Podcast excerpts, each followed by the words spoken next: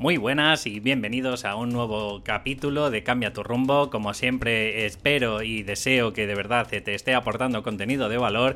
Y bueno, esta semana me he retrasado porque he tenido problemas, complicaciones a la hora de hacer esta entrevista, que mi micro pues no sé por qué, pero eh, no, no estaba grabando correctamente y se oye pues un poquito con peor calidad. Pero bueno, he intentado en la medida de lo posible mejorar todo este audio para que eh, cuando tú lo escuches suene por lo menos decente. Y bueno, pues decirte que, sin más preámbulos, pues quiero que escuchéis esta entrevista porque la verdad que no quería perderla porque me parecía súper interesante y además súper natural todo lo que vas a estar escuchando, que no volver a, repetir a hacer esta entrevista, ¿no? Eh, bueno, para todos aquellos que sabéis que, esto va dirigido a que desarrolles todo tu potencial, a que cambies de rumbo, sobre todo en el ámbito laboral, y te des esa oportunidad, ¿no? De, buscar por lo menos tus sueños y intentar ir por ellos. Así que eh, esto ya sabes que estas herramientas espero que te, te, den esa claridad, esa motivación. Y si no, pues ya sabéis que me podréis dirigir a cambiaturrumbo.com, que sabéis que hay dos vertientes y una de ellas quieres hacerlo tú mismo, tú te lo quieres guisar, bueno, pues hay ese curso que es Descubre tu superpoder y por otro lado, pues sabéis que también podéis tener un proceso de seis sesiones conmigo, pues para encontrar vuestro propósito y encontrar vuestro talento. Sin más preámbulos, eh, espero que como siempre os estoy comentando, os guste el programa, así que nos escuchamos en un momento.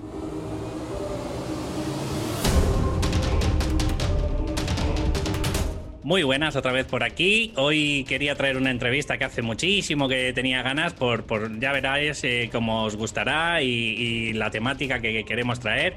Pero antes de nada, quiero dar la entrada a Paulina. Muy buenas, Pau. Hola, ¿qué tal? Buenas, espero que la semana haya sido entretenida y, hayas disfrutado. Sí, sí, ha sido entretenida, sí. bueno, y conmigo está Kiki Nardit, que es coach de salud y de estilo de vida y co-creadora de Rewilding Drum, eh, perdona, pero mi inglés es nefasto. Eh, un espacio en el que comparte recursos y herramientas para ayudar a recuperar la energía vital a través del contacto consciente con la naturaleza.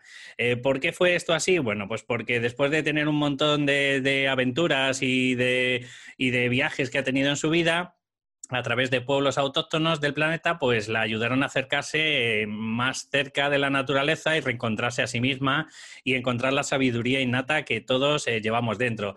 Muy buenas, Kiki, y bienvenido al programa. Hola David, ¿qué tal? Y Pau, pues un placer estar aquí con vosotros.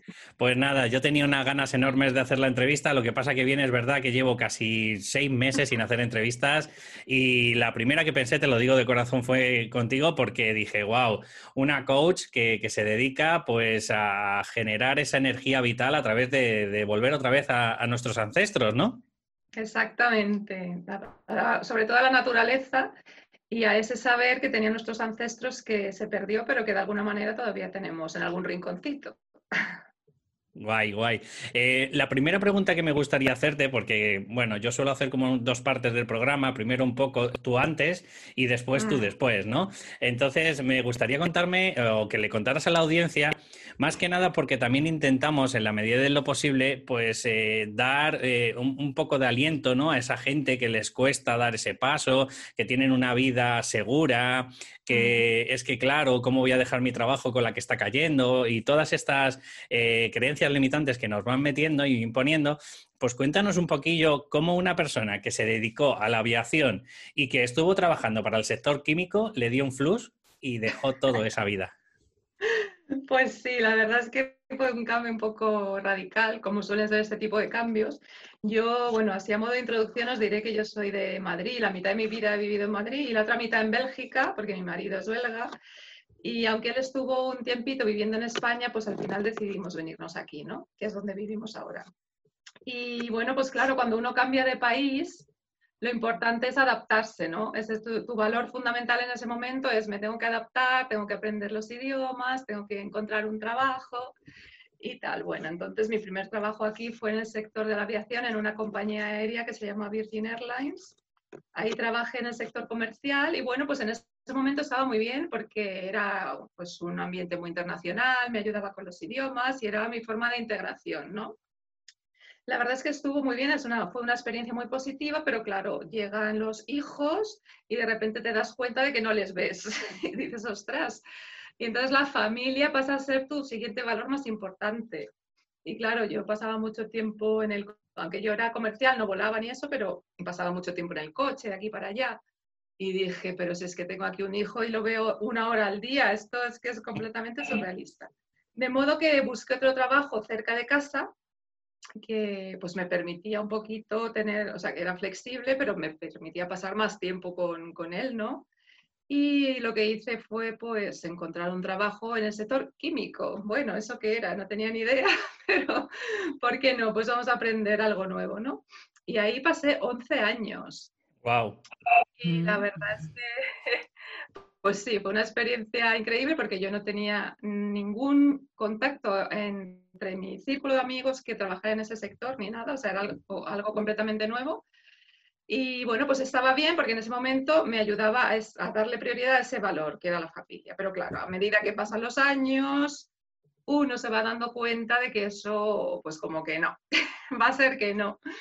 Y bueno, aunque era un trabajo que estaba bien, porque cerca de casa, un buen ambiente internacional, patatín, patatán, pues te das cuenta de que eso no es. Pero claro, eh, mientras nosotros trabajábamos, mi marido y yo, cada uno de lo suyo, pues hicimos un montón de viajes de aventura y pasamos tiempo pues con diferentes pueblos autóctonos, autóctonos del planeta, como por ejemplo indios de Canadá o nómadas en Mongolia. Y gracias a esos viajes empezamos a tomar conciencia de una serie de cosas.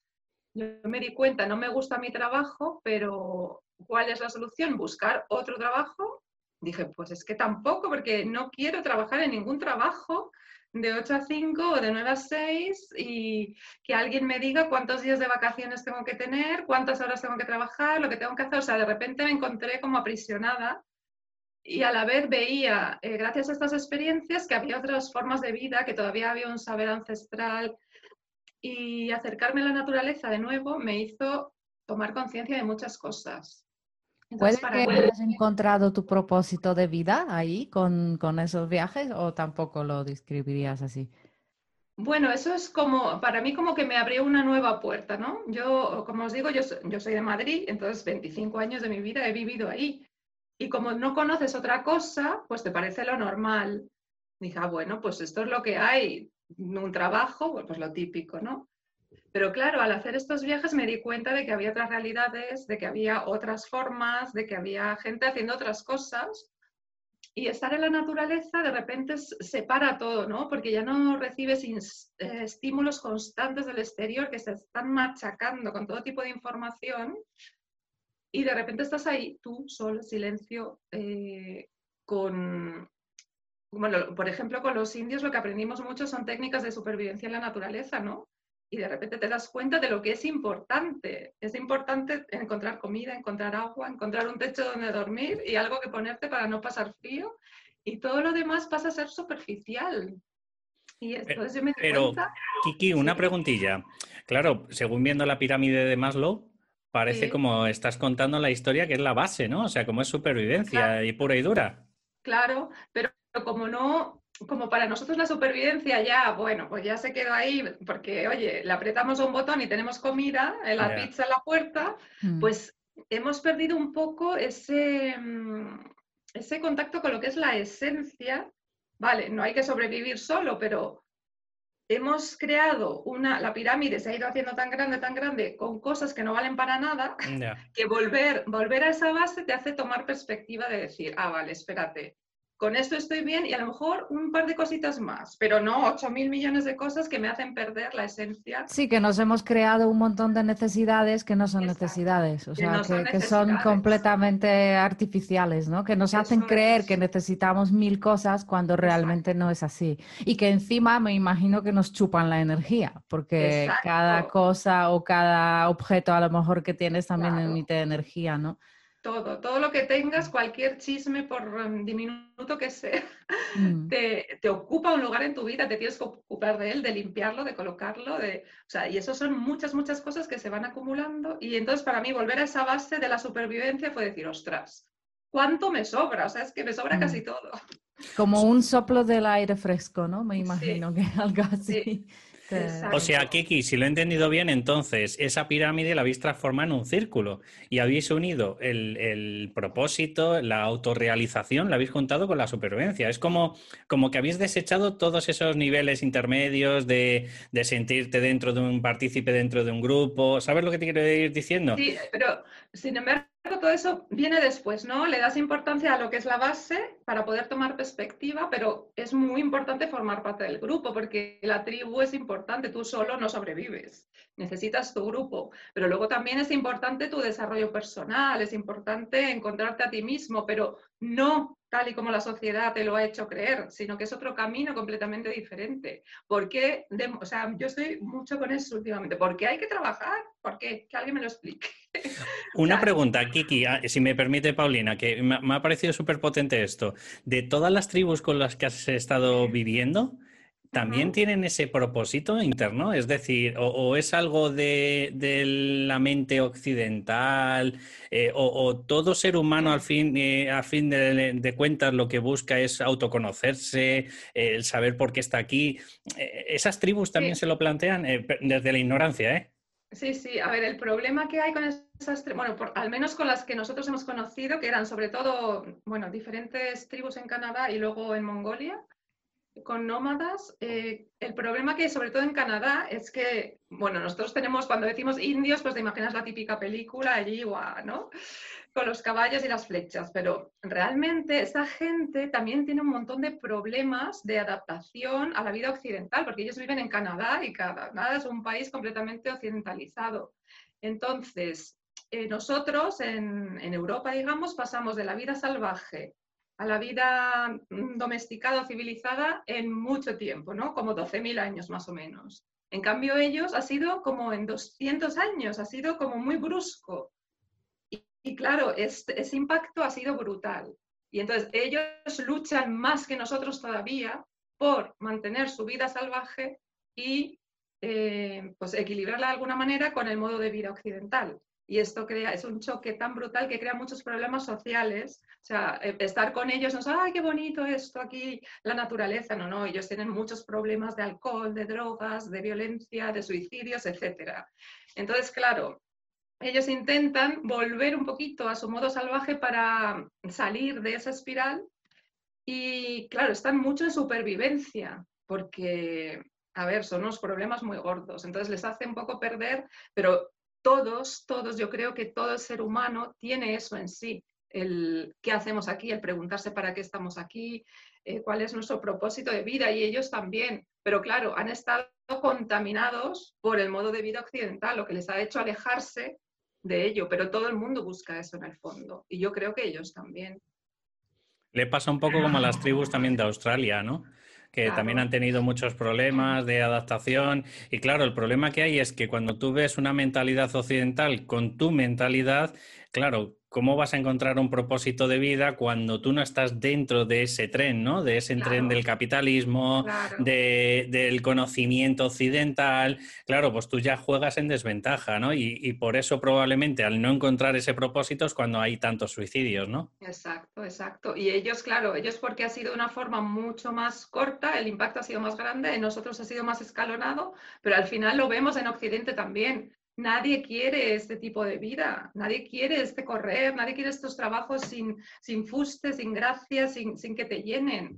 Queremos otras cosas. A ver, si yo te digo a ti, ¿dónde, ¿dónde te quieres ir de vacaciones? No te vas a ir de vacaciones a una ciudad, te vas de vacaciones a la naturaleza, porque ahí es donde te sientes bien y te recargas. Entonces, es artificial para ellos, pero también para nosotros. Pero igual ya no nos damos tanta cuenta porque estamos súper metidos ahí. Sí, porque desde pequeño te hacen ver qué es lo que quieres, ¿no? O sea, como que te indoctrinan en que eso es lo que ese es tu sueño, ¿no? Tener un trabajo bien, ganar dinero, tener coches, casa, no sé qué, no sé cuánto. Y luego lo que dices tú, yo creo que cuando te paras y cuando ves que a pesar de, aunque lo consigas, de tener casas, coches, lo que sea, no te llena, no te sientes igual de vacío que antes, cuando te paras te das cuenta que realmente se trata de otra cosa, que no es eso lo que, lo que te llena. Mm. Exactamente. Una pregunta, Kiki. Eh, me da igual si desde el mundo del coaching o desde el mundo de, bueno, pues de todos estos ancestros que te han ido transmitiendo, ¿no? Y este conocimiento, pero ponte en el pellejo de una persona que se encuentra estancada, ¿no? De una persona que está escuchando en mi podcast y de pronto, pues lleva unos años, llámalo crisis existencial, crisis de los 40, lo que te dé la gana. Pero de pronto llega y dice, ¿qué carajos estoy haciendo con mi vida, ¿no? Eh, danos un pequeño tip ¿Cómo podemos despertar un poco de, esa mentalidad? Bueno, yo creo que simplemente el hecho de darse cuenta ya es una maravilla, porque hay gente que no se da y sigue allí. Entonces ya darte cuenta y hacerte la pregunta, pero yo qué hago ahora, eso es maravilloso. Yo lo que hice, yo puedo decir lo que hice yo cuando, después de trabajar 11 años en el sector químico, que ya estaba hasta el moño, pues esta empresa, eh, por reestructuración, decidió irse, bueno, cambiar su sede a Letonia, ¿no? digo, pues muy bien, nos echaron a todos los que trabajamos en Bélgica y entonces eso fue una liberación muy grande para mí, pero claro, la mayoría de mis compañeros siguió en lo mismo, buscó otro trabajo de lo mismo. Y entonces yo decidí parar y parar, pero o sea, parar, no hacer absolutamente nada, concederme el tiempo de no hacer nada sea, de levantarme, ¿qué hago? Pues esto, pues esto, pues lo otro. Y también de estar en la naturaleza para, mm, como decía antes, que no tengas esos, esos estímulos que te están constantemente contaminando, sino escucharte a ti, estar en silencio. Eh, o sea, realmente concederte un espacio de, no hacer nada. Yo sé que es difícil para, para mucha gente, ¿no? De tipo, oye, no voy a hacer nada, ¿vale? Pero, sin embargo, debemos permitírnoslo. Y justamente este bicho asqueroso que ha venido aquí a cambiar nuestras vidas, nos está permitiendo a muchas personas eso. De repente voy a parar, es que no hay nada que hacer. No hay nada que hacer, pues ¿qué hago? Y eso te permite mucho conectar con tu interior. Entonces yo creo que esa es una, una forma, ve a la naturaleza o no hagas nada, permítete espacios de no hacer nada absolutamente.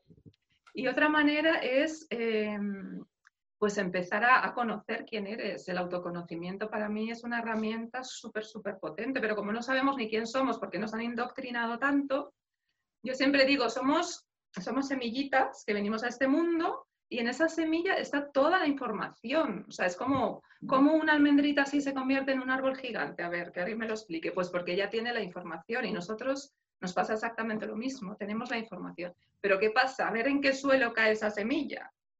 Entonces, depende del suelo en el que caiga, pues se va a poder desarrollar o no.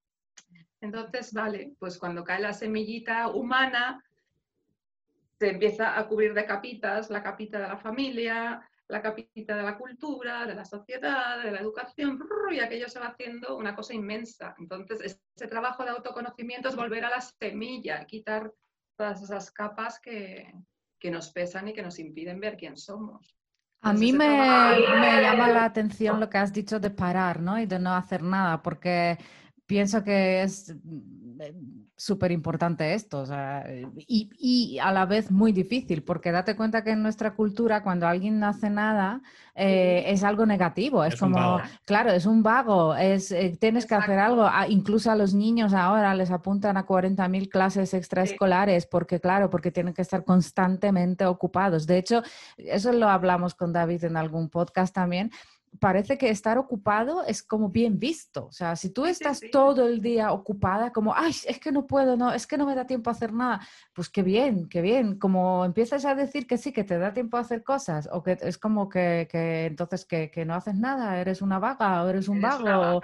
Exacto. Entonces es, es, muy difícil. Es, es que nos meten en la cabeza justo eso, que no paremos, que estemos constantemente ocupados. Y entonces lo que dices tú, ¿cómo vas a descubrirte a ti mismo? ¿Cómo vas a escucharte a ti mismo? ¿Cómo vas a escuchar lo que quieres si constantemente estás ocupado y probablemente con cosas que ni necesitas, ni quieres, ni son tuyas? O sea, son impuestas por los demás.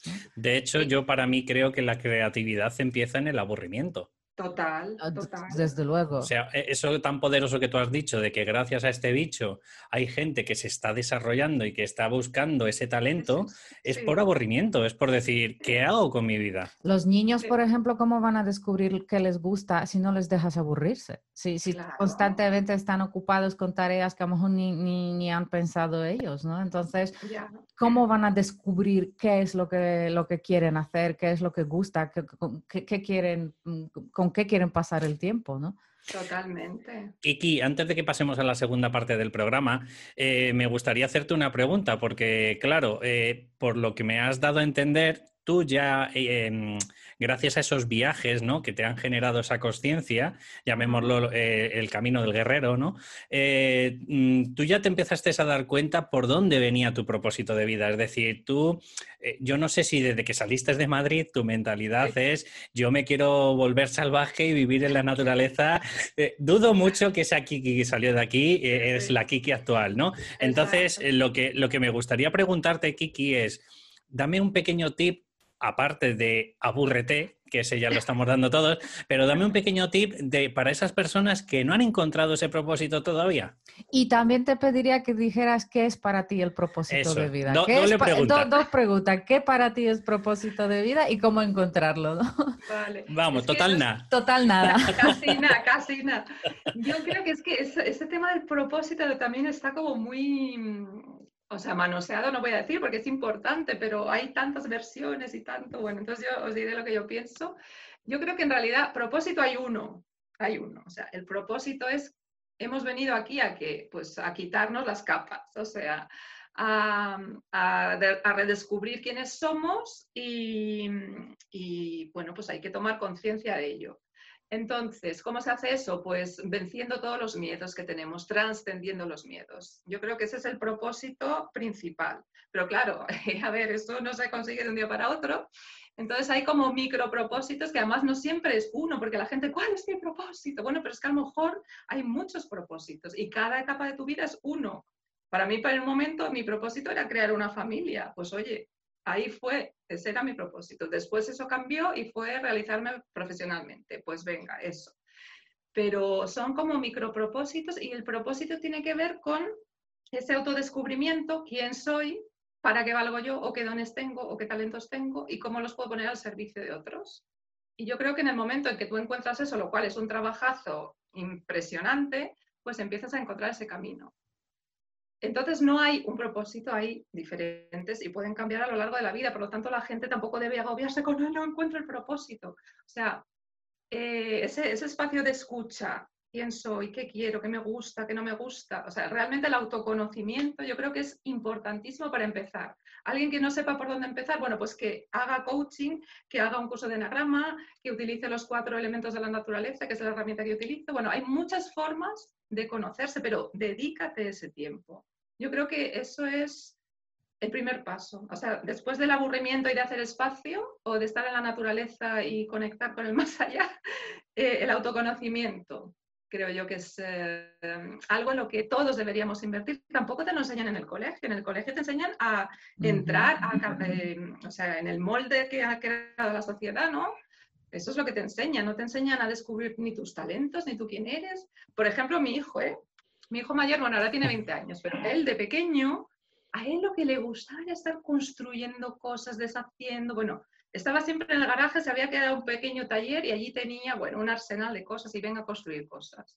Pero claro, llegó el colegio y allí le metieron que no, él tenía que hacer esto y lo otro, y él se desconectó tanto de eso que empezó a fracasar, bueno, se metió en un montón de problemas, pero yo veía que él tenía que hacer eso, tenía que volver a construir, tenía que volver a la mecánica, a lo que a él te interesaba. Y él decía, no, no, porque hay que hacer, él tenía ya la mentalidad, no, porque para poder trabajar tengo que hacer, digo, pero que no, que qué es lo que te gusta, a ti te ha gustado siempre eso, pues hazlo. Bueno, entonces cambió de colegio, se dedicó a eso, bueno, es que era otra persona, es como, o sea, yo lo vi en él tan claro eso de, esto es lo que me gusta, lo hago, me dedico a eso y florezco completamente que podía haber tenido muchos problemas porque se metió en muchos líos porque no encontraba su sitio, porque le habían dicho que su sitio era otro y él se lo creyó. Entonces, el autoconocimiento, creer en eso, ¿qué hacías de pequeño que te encantaba, que te emocionaba? Eh, pues creerte que eso es posible. Sí, es como si la respuesta estuviera, lo que has dicho tú, en nosotros, ¿no? Lo que pasa es que necesitamos quitar esas capas para descubrirla y muchas veces, ya que también vivimos, yo creo que en esa cultura de inmediatez, es como, no, que otro me diga cuál es mi propósito. Lo que dices, nos obsesionamos, nos obsesionamos con ese propósito, es como, ay Dios mío, necesito encontrar el propósito porque si no voy a ser infeliz, pero claro, que me lo digan y que me lo digan ya. O sea, para mañana quiero saber cuál es mi propósito y lo que dices tú, es un trabajo, es la nadie te lo va a decir, la respuesta está en ti, eres tú el, que o la que tiene que descubrirlo, ¿no? y lo que dices, es, un trabajo, igual que ha sido un trabajazo ponerte estas capas, pues ahora es un trabajazo quitarlas, pero qué trabajo más bonito, ¿no? Yo por eso, un... perdón, Kiki, habla, habla. No, no, es que iba a decir que tienes completamente razón en eso, que queremos que otro encima nos diga o sea, Y ya, y, para mañana. O sea, para mañana. a las 8 quiero saberlo. Yo por, eso una de las cosas que hago dentro de mi curso de Descubre tu superpoder pues meto también las inteligencias múltiples. Hay un test para saber cuál es tu inteligencia, otro test de personalidad, porque ya no es solo eh, las fortalezas, que está tan manidado, ¿no? Que todo el mundo te dice lo mismo. No, no. Es que vamos a sacar esos test para recordarte, oye, ¿en qué eres bueno? Porque mm, yo también me saco ese lado psicológico, ¿no? Que, me saque la formación y tal, y gracias a esto, pues aunamos todo, no vamos a coger y decir fortalezas, dice, sí, fortalezas está muy bien, pero también un poco cómo eres tú, ¿no? Claro, claro. Sí, yo por eso me gusta utilizar eh, como herramienta lo de los cuatro elementos de la naturaleza, porque bueno, yo soy mucho de la naturaleza y observo, ¿no? Pero los cuatro elementos son, tienes la tierra, tienes el agua, tienes el aire y tienes el sol, ¿no? Bueno, esos elementos están también en nosotros y hay personalidades agua, personalidades fuego. O sea, tú imagínate cómo es el fuego, ¿no? El fuego puede ser, ay, qué calentito, qué justo, pero también, ¡guau! Puede arder, Sí, sí, explosivo, ¿no? Explosivo. Pues hay personas que son fuego, que pueden ser muy calurosas y muy extrovertidas, pero a la vez invaden todo y queman a los demás, ¿no? Pues conocer esas cualidades en ti, positivas y negativas, también te ayuda a conocerte y decir, oye, pues igual yo puedo ser bueno en esto o en lo otro, ir experimentando. Pero bueno, sí hay muchas herramientas y como tú dices, David, la psicología, por supuesto, y el tema de las inteligencias es fascinante porque aquí en este mundo occidental, solo la razón, el resto olvídate. Exacto. Mm, ya, ya, y la creatividad musical, por ejemplo, o sea... Exacto, bueno. Una cosa, Kiki, ya estamos en la segunda parte del programa, estamos con Kiki Nardiz y quería preguntarle qué es de la primera parte, pero ya unifico con la segunda, ¿vale? En todos los pueblos con los que has estado tratando, eh, cuéntanos un poco esta pantomima que nos han contado, o somos pura energía. Es decir, eh, claro, yo ahora que me estoy intentando volver un poco más espiritual, me cuesta, ¿eh? me estoy teniendo ahí mi, rozamiento. Em, para todas las tribus, llamémoslo indígenas, y lo ponemos entre barras, comillas, comillas, comillas, em, ¿somos energía? Somos unos seres que hemos venido aquí eh, y, vamos a trascender después. Háblame un poquito desde el ámbito espiritual, por fin. Vale, yo, por ejemplo, una de mis pasiones es el tema de las plantas medicinales, ¿no? Y mm. mi introducción en ese mundo fue con una chamana de la tribu Anishinaabe en Canadá y, y ella sí estaba de acuerdo con eso, pero como te digo, es gente que ha sufrido tanto, tantísimo, que reconectar con esa parte espiritual, pues eh, a muchos les cuesta, pero ella, bueno, ella de alguna manera, a pesar de todos los horrores que pasó en su vida, pues sí estaba con esa conexión. Y ella fue, de hecho, la primera que me dijo, haz lo que ames. Yo, ¿de qué, me hace, ¿de qué me habla esta mujer? Yo me quedé así, ella fue la primera persona antes de, los mundos del coaching y, todo esto, y yo, aquello a mí me llegó al alma, digo, ¿pero qué dice? Pero si eso, es, eso no es posible. Y efectivamente sí, ella, ella, ella lo creía, vamos, que, que somos energía y que formamos parte de un todo. Estas culturas precisamente bueno, igual que nosotros antes, pero ya hace mucho más tiempo, pero saben que somos parte de un todo, de un, de un algo superior. O sea, sí, sí, sí. Esa ha sido mi experiencia con ellos. ¿Tú crees, porque se me ocurre, ¿no? Que mucha gente va a decir, sí, es muy bonito decir haz lo que ames, pero ¿y, y de qué cómo y de dónde me viene el dinero? ¿Tú crees que en el momento en el que decidimos hacer lo que amamos, parece como que el universo no sé, sí, como que se alinea de repente y, al final sí. que de alguna forma salimos adelante porque mucha gente me imagino tiene ese miedo, ¿no? Es decir, tanto nos han metido en la cabeza que necesitas un trabajo X para ganar tal. Mm, ¿Tú crees que, es un poco también eso? Que, que, en el momento que tú decides hacer lo que amas, descubres lo que amas, decides hacerlo, es como si el universo te ayudara de repente con eso. Yo creo que si tú lo crees, entonces sí, sí pasa. Si, lo crees y tienes la confianza, lo cual es muy difícil porque vivimos con, yo la primera, vamos. Pero en el momento en que tú dices, pues mira, ¿sabes qué? Que lo voy a hacer. Me voy a entregar y vamos a ver qué pasa. En ese momento que tú lo haces con la confianza plena en que va a ser, sí que funciona. Pero si lo haces, bueno, lo hago, pero... Mm, mm, a ver qué tal, y sí, con ese miedo, ¿no? Sí, entonces eh, yo creo que no. Y también cuando tú haces todo lo posible, o sea, todo lo que está en tu mano... Obviamente. Obviamente sucede. Sí, que no te puedes sentar en el sofá y decir, bueno, ya el universo se alineará, ¿no? Sí, no tienes que entregar de tu parte, ¿no? Claro. He descubierto mi propósito, me voy a sentar aquí a ver, no, no, tú tienes que hacer todo lo que está en tu mano. Y cuando ya no hay nada más en tu mano, el resto va a venir. Yo tengo esa experiencia, por lo menos. Qué bueno. Kiki, una pregunta. Los clientes que tienes, los coaches, no sé cómo llamarlos, eh, para que la audiencia no se piense que, que, es te dan un puñal y sales desnudo y búscate la vida, ¿no? Eh, los primeros recursos y manuales de, de Kiki Nardiz de cómo sobrevivir en la naturaleza. Cuéntame un poquillo. Eh, ¿cuál es tu cliente ideal? Es decir, ¿qué le pasa a ese cliente y cómo le ayudas? Vale, yo, bueno, después de nuestra experiencia, porque yo trabajo en esto con mi marido, lo que más nos encontrábamos era gente que no tenía energía, que estaba como chupada, ¿no? De decir, no puedo más, o sea, estoy cansadísimo y no sé ni por dónde me da el aire. Entonces, eh, tenemos como dos grupos. Eh, personas individuales, pues eso, que no tienen energía y nosotros les damos una serie de herramientas para recuperarla que se basan mucho en salir todo lo que puedas de este modo de vida occidental. El estilo de vida occidental es que es mortal, simplemente. Y es normal que la gente no tenga energía. Vamos, lo raro sería que la tuviera. Eso por una parte. Y luego, por otra parte, también trabajamos con empresas que, bueno, pues que quieren algo diferente, ¿no? No quieren el típico team building de estar ocho horas sentados escuchando un rollo, sino que quieren una experiencia.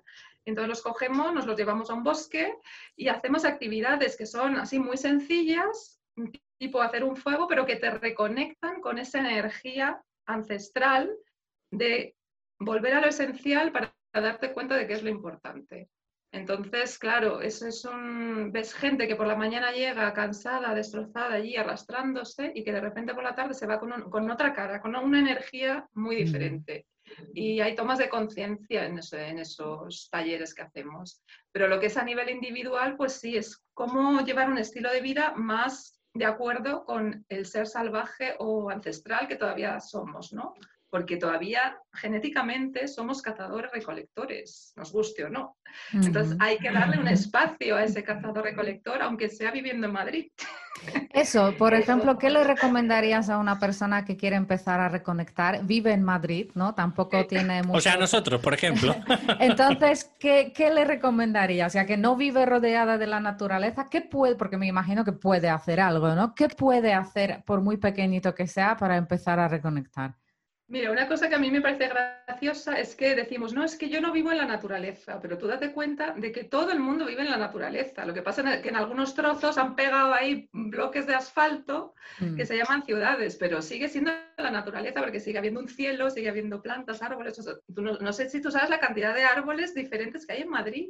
Es una de las ciudades de Europa que tiene más variedad de árboles. O sea, es maravilloso. Y, entonces, bueno, la naturaleza está ahí, pero bueno, no la vemos tanto, ¿no? Pero una de las cosas que hay que hacer, bueno, que no hay que hacer nada, pero que se puede hacer, es empezar a través de la alimentación. Yo siempre digo que eso es muy importante porque todo el mundo come cada día. Tienes que comer. Entonces hay que hacer mejores elecciones. Todo aquello que es procesado y que no tiene nada que ver con la naturaleza, pues hacer como si no existiera. Es decir, no está.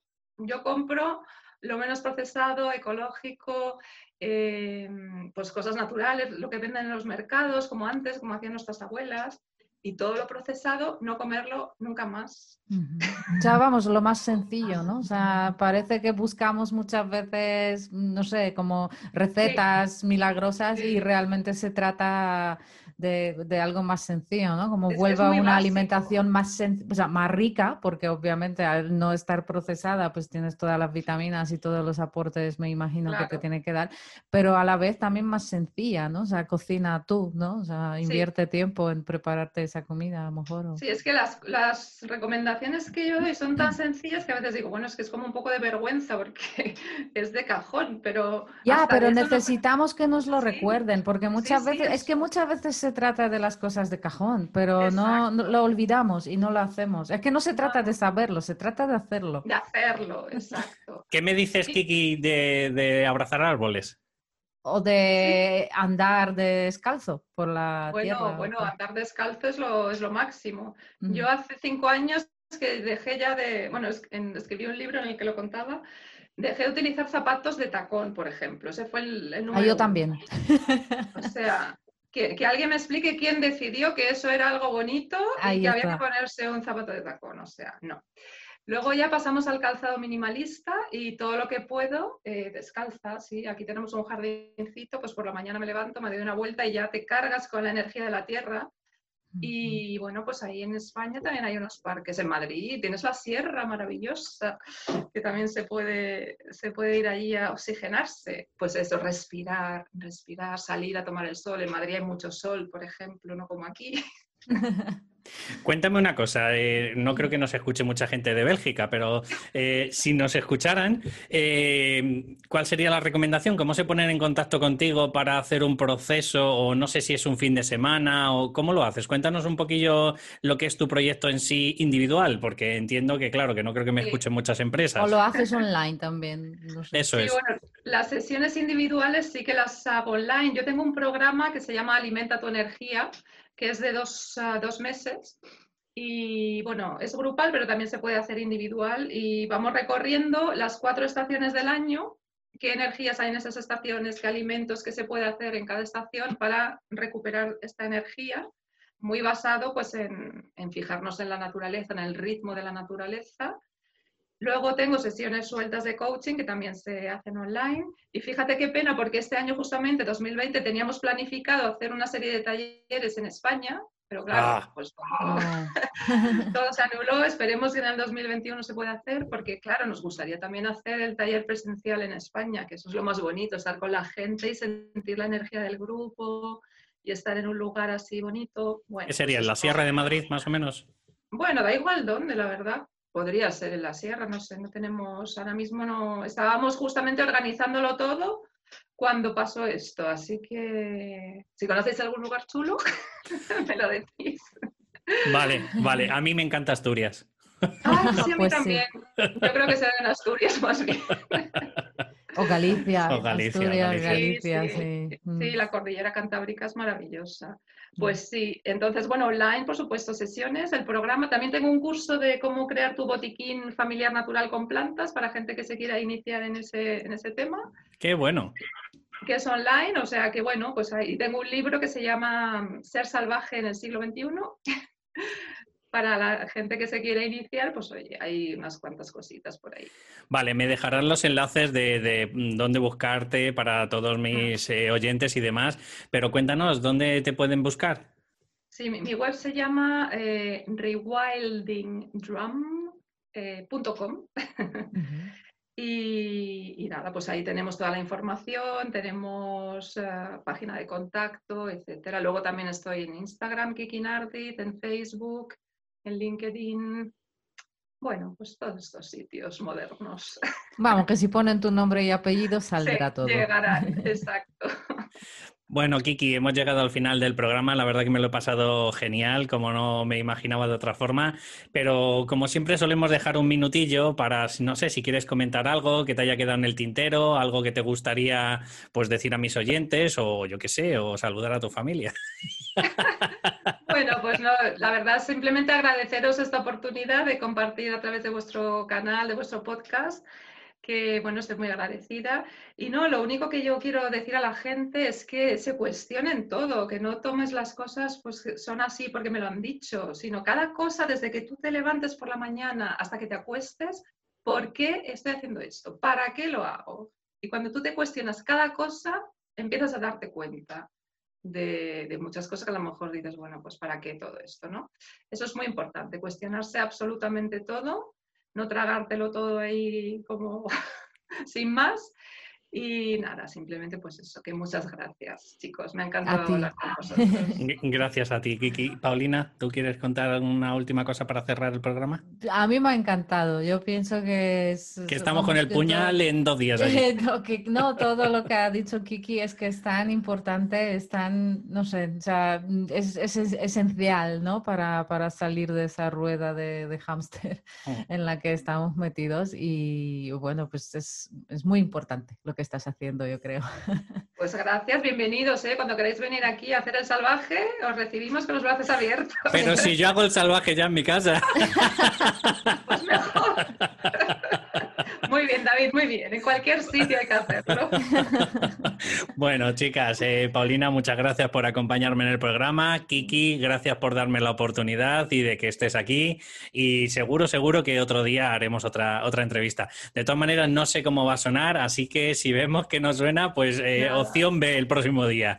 Y bueno a todos los oyentes, pues muchas gracias si habéis estado hasta este momento, eh, porque la verdad que Kiki es una gran profesional y como siempre comentaros que en la medida de lo posible, si os ha gustado, pues por fin una valoración de cinco estrellas, un me gusta, un comentario, un lo que te dé la gana para que nos vaya ayudando poquito a poco a ir posicionando este programa cada día y ayudando a más gente, que es el propósito ¿no? de este programa. Un saludo y nos escuchamos en el siguiente. Hasta luego.